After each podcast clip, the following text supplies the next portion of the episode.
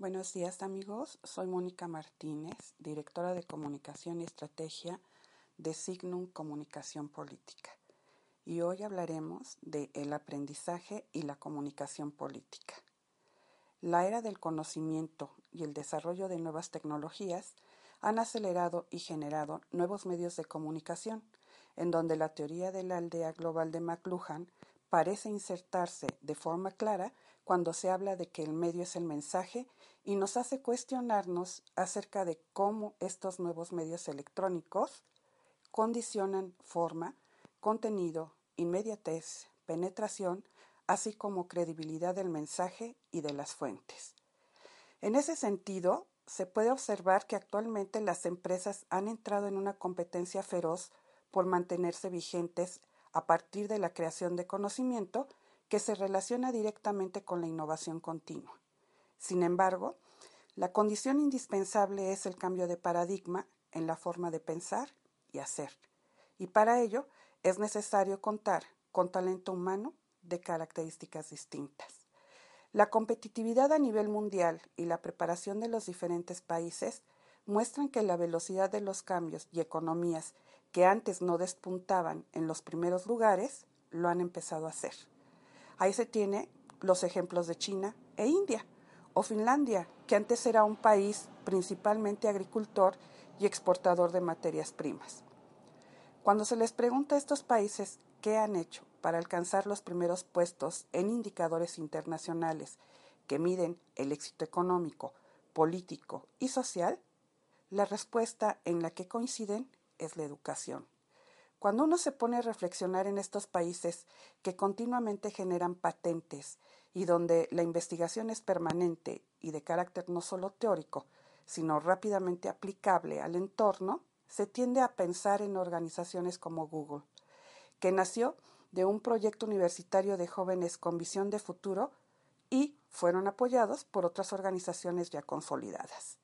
En ese sentido, la educación realmente es factor determinante, pues la dinámica social ha tenido que migrar de los modelos tradicionales a los contemporáneos, en donde el estudiante es el centro del aprendizaje y el profesor simplemente se convierte en un guía o facilitador. La tecnología ha propiciado también algunas trabas, sobre todo en sociedades con culturas arraigadas como la nuestra, en donde el maestro no quiere dejar su papel protagónico y se enfrenta a una serie de temores por abandonar lo conocido, sintiéndose incapaz de subirse al tren bala de las nuevas tecnologías. Pero no solo la tecnología ha cambiado, lo ha hecho el cerebro. La investigación cerebral ha encontrado una serie de variables que los profesores desconocen para ser utilizadas a favor del aprendizaje. Organizaciones como Google han roto los paradigmas de lo que es una empresa, lo cual es condición indispensable para la innovación. La administración y manejo del talento humano resulta interesante porque el nuevo enfoque se centra en el colaborador, no en los directores o consejeros. Se trata de satisfacer la mayor parte de las necesidades de los empleados para tenerlos felices trabajando en un medio amigable y motivador no necesariamente a partir de la compensación monetaria, que por supuesto no es mala. Además, todo ello les permite un entorno que les facilita ser más creativos, comprometidos y vivir literalmente dentro de la empresa.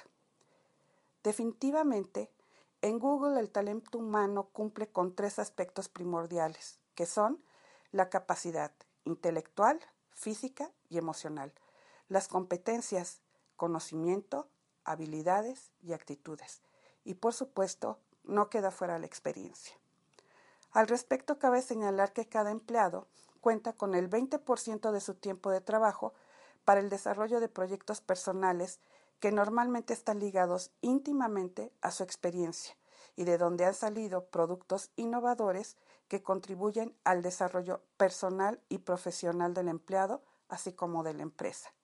Un elemento central que se destaca es la parte de las actitudes, no solo de los colaboradores, sino de la misma empresa, la cual es positiva y proactiva, retomando los errores como punto de partida para la mejora y no como pretexto para castigos que inhibirían la creatividad y propuestas de nuevos productos.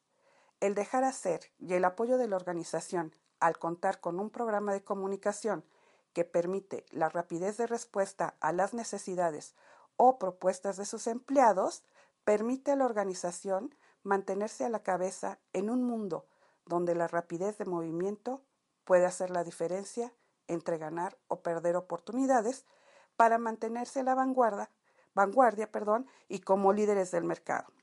Y ahora usted se preguntará, ¿qué tiene esto que ver con comunicación y política? La respuesta es mucho. Pues aunque ciertamente la política no es una empresa, sí se dirige a una audiencia y constantemente se está en competencia para atraer al electorado. El aprendizaje en este ámbito también es vital. Ya no nos dirigimos a los mismos sujetos de hace 20 años. La comunicación, incluyendo los medios tecnológicos, ha cambiado.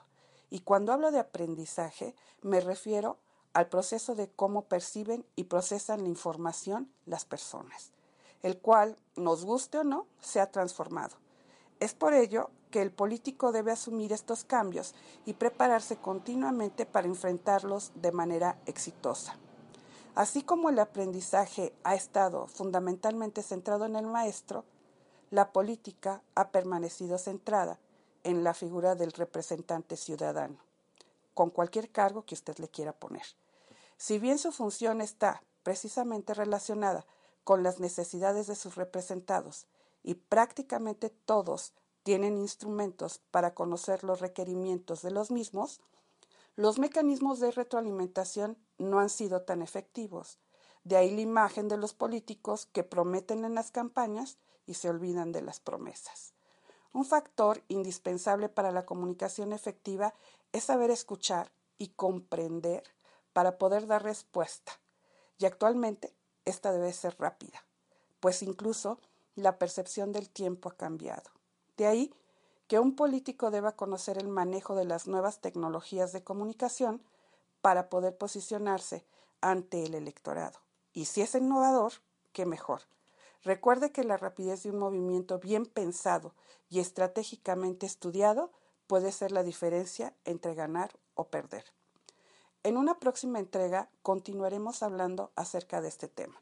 Soy Mónica Martínez, directora de Comunicación y Estrategia de Signum Comunicación Política, y antes de despedirme, quiero preguntarle qué temas le gustaría que abordáramos en nuestros podcasts.